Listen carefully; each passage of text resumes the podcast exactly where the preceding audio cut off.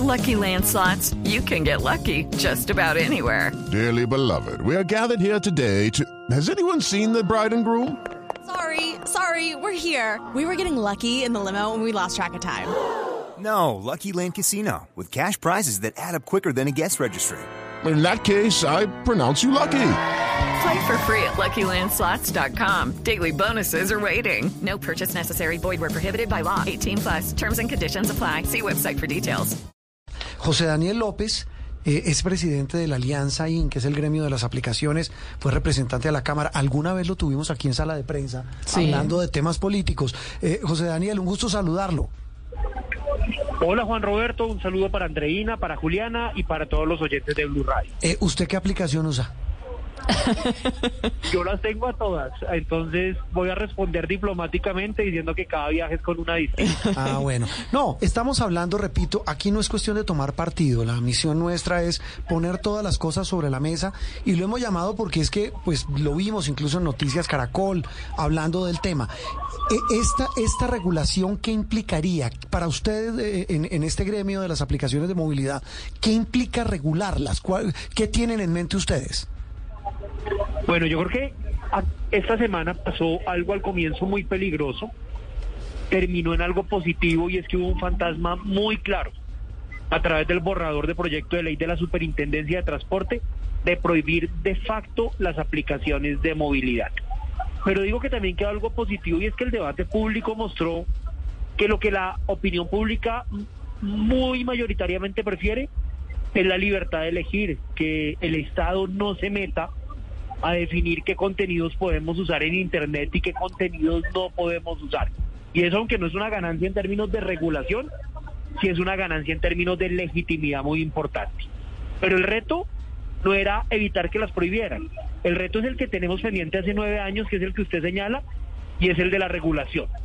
Y en nuestra opinión, ¿cuáles deben ser los puntos esenciales de la regulación de las aplicaciones de movilidad?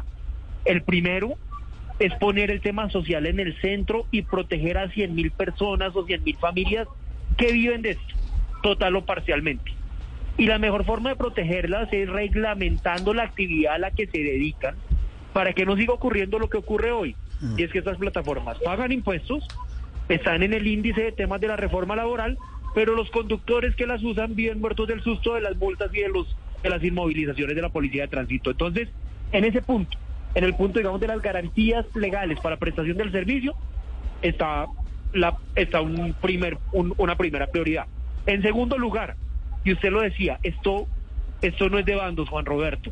Esto no se trata de que en la regulación ganen los taxistas o ganen los del vehículo particular, entre otras porque le quiero contar que en nuestras aplicaciones tenemos más de 230 mil usuarios registrados con vehículo tipo taxi en cualquiera de las aplicaciones, en Cabify, en InDrive, en Didi, en Uber, o en, en Pivox, en cualquiera, usted hoy encuentra taxis. Entonces, ya no son los taxis contra las aplicaciones, son los taxis y las aplicaciones, pero para eso tiene que nivelar la cancha de lado y lado. Claro. Los taxistas, por ejemplo, tienen un régimen de seguros estricto, mucho más que tal vez el de los vehículos particulares en donde no hay ningún estándar legal. Hay seguros que ponen las compañías, las aplicaciones, pero por autorregulación, no por obligación legal.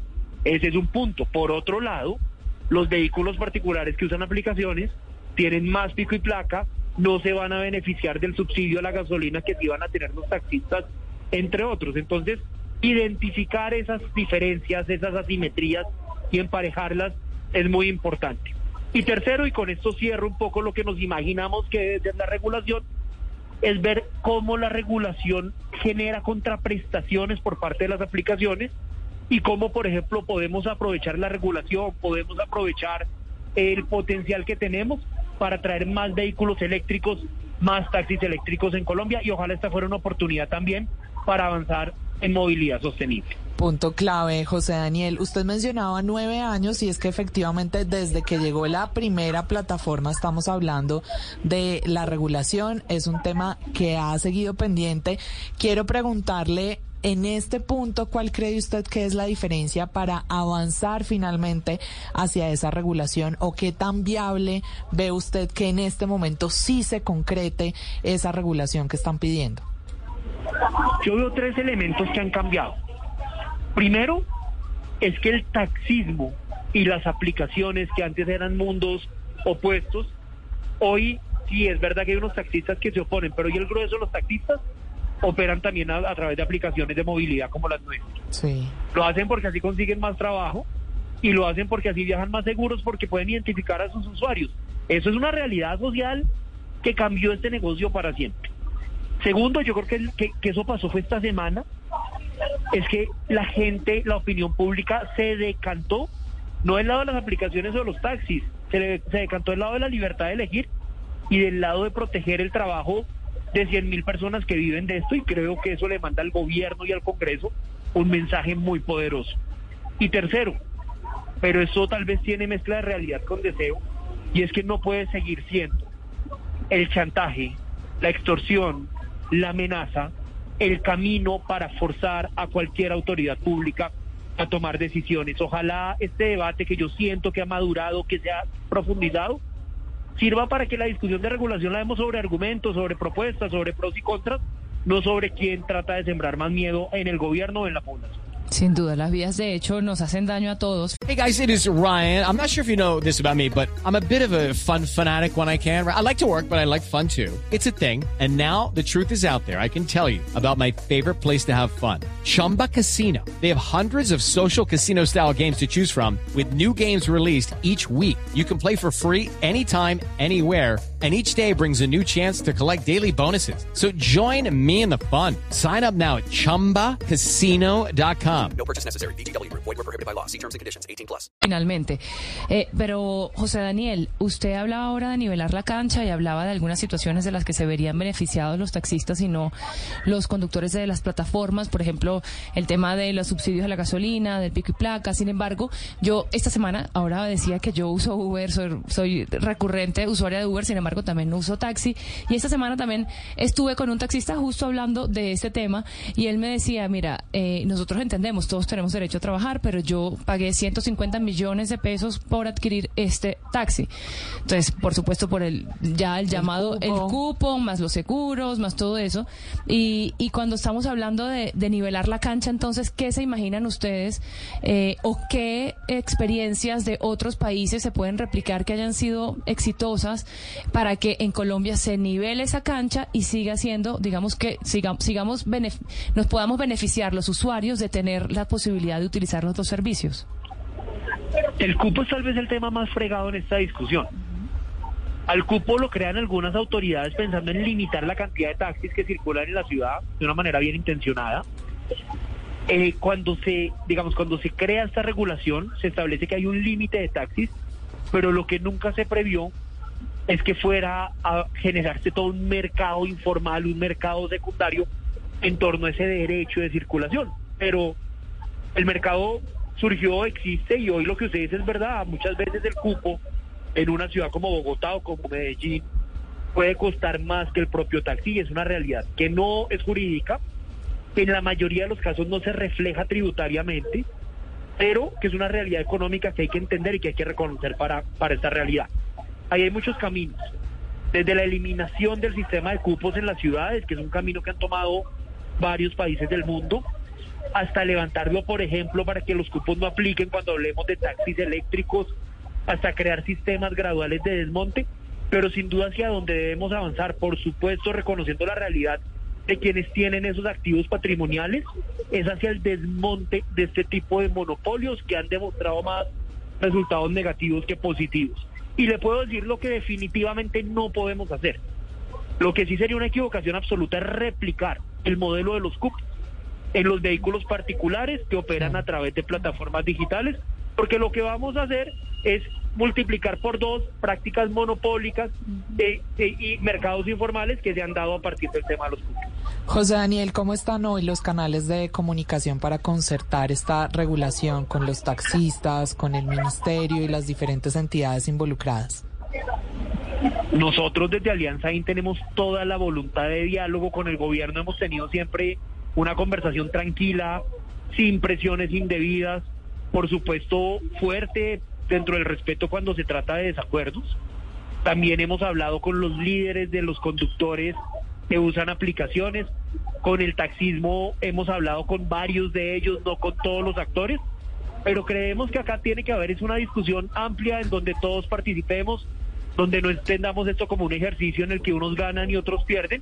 Y sí creo que al gobierno y en particular al ministro de Transporte le corresponde un liderazgo político enorme Sí. para lograr generar voluntad en todos los que estamos en esta discusión. Sí, y ahí ese liderazgo nos queda uno- unos instantes, José Daniel, simplemente para reflexionar que al final del camino, repito, como lo ha dicho a lo largo de este diálogo, es un tema no solamente de movilidad, sino también un tema social Claro. y un tema de economía, no solamente para quienes trabajan, sino para quienes reciben ese servicio. Sí, así es, y, y- y es la libertad de elegir, vea, le doy cifras. Sí. Hay- tenemos 8 millones de usuarios registrados en nuestras aplicaciones. 8 Tenemos millones registrados, ¿qué significa? ¿En cuánto tiempo? 8 millones de usuarios que tienen, digamos, registro activo en estas aplicaciones. Eso Sí. no quiere decir que todos nos usen todos los días. Sí. Puede haber abandonos, puede haber nuevos usuarios, pero eso sí nos da un poco la dimensión de, de- del fenómeno del que estamos hablando, de que tanto la gente consume esto. Uf. Una cifra que es del DANE que a mí me parece impresionante para esta discusión. Por cada hombre que usa aplicaciones para moverse por la ciudad, hay dos mujeres que la usan. Ah, que era un Entonces, poco algo que de decía Andreina. Aquí hay un tema social también importante de seguridad. de seguridad. De seguridad, de calidad, de, de- pero además de, de equidad de género, de respeto. Ajá, y Que empleo. Sí, que, tampoco, que que tampoco uno puede, José Daniel y, y compañeras, estigmatizar a los señores de los taxis. Yo, yo siempre abogo por ese equilibrio para, para evitar esas generalizaciones. De acuerdo, de acuerdo. Y simplemente esta es una realidad de mercado de competencia que muestra que es eso. el público de mujeres califica mejor las aplicaciones por determinadas razones, pero yo también he visto que muchísimos taxistas, yo Sí. también me muevo en taxi a través de nuestras aplicaciones, han mejorado bastante el servicio, Mucho, tienen mejores sí. carros, carros más limpios, mejor trato, porque eso es lo que permite la competencia. Claro, Y claro, de acuerdo. Se trata de esto, de crear un modelo de competencia. Claro Mm. que debe ser justa, claro que debe ser equilibrada, pero sobre todo salir de una buena vez de este limbo. Estuvo bien que evitáramos el riesgo de la prohibición de las aplicaciones, pero no podemos seguir nueve años atrás de lo Ah, que no. ya han resuelto buena parte de los países del mundo. Esa es la clave. José Daniel, un abrazo, feliz domingo. José Daniel López, hablando de la polémica de esta semana sobre la eventualidad, como lo decía un borrador de la Superintendencia de Transporte, de eliminar las aplicaciones. Eso es prácticamente como tapar el sol con un que dedo, finalmente porque fue, es una realidad. fue una desestimado. Exacto. Sí, pero, pero la discusión sigue sobre la mesa porque está lejos de ser. With Lucky Land slots, you can get lucky just about anywhere. Dearly beloved, we are gathered here today to. Has anyone seen the bride and groom? Sorry, sorry, we're here. We were getting lucky in the limo and we lost track of time. No, Lucky Land Casino, with cash prizes that add up quicker than a guest registry. In that case, I pronounce you lucky. Play for free at LuckyLandSlots.com. Daily bonuses are waiting. No purchase necessary. Void where prohibited by law. 18 plus. Terms and conditions apply. See website for details.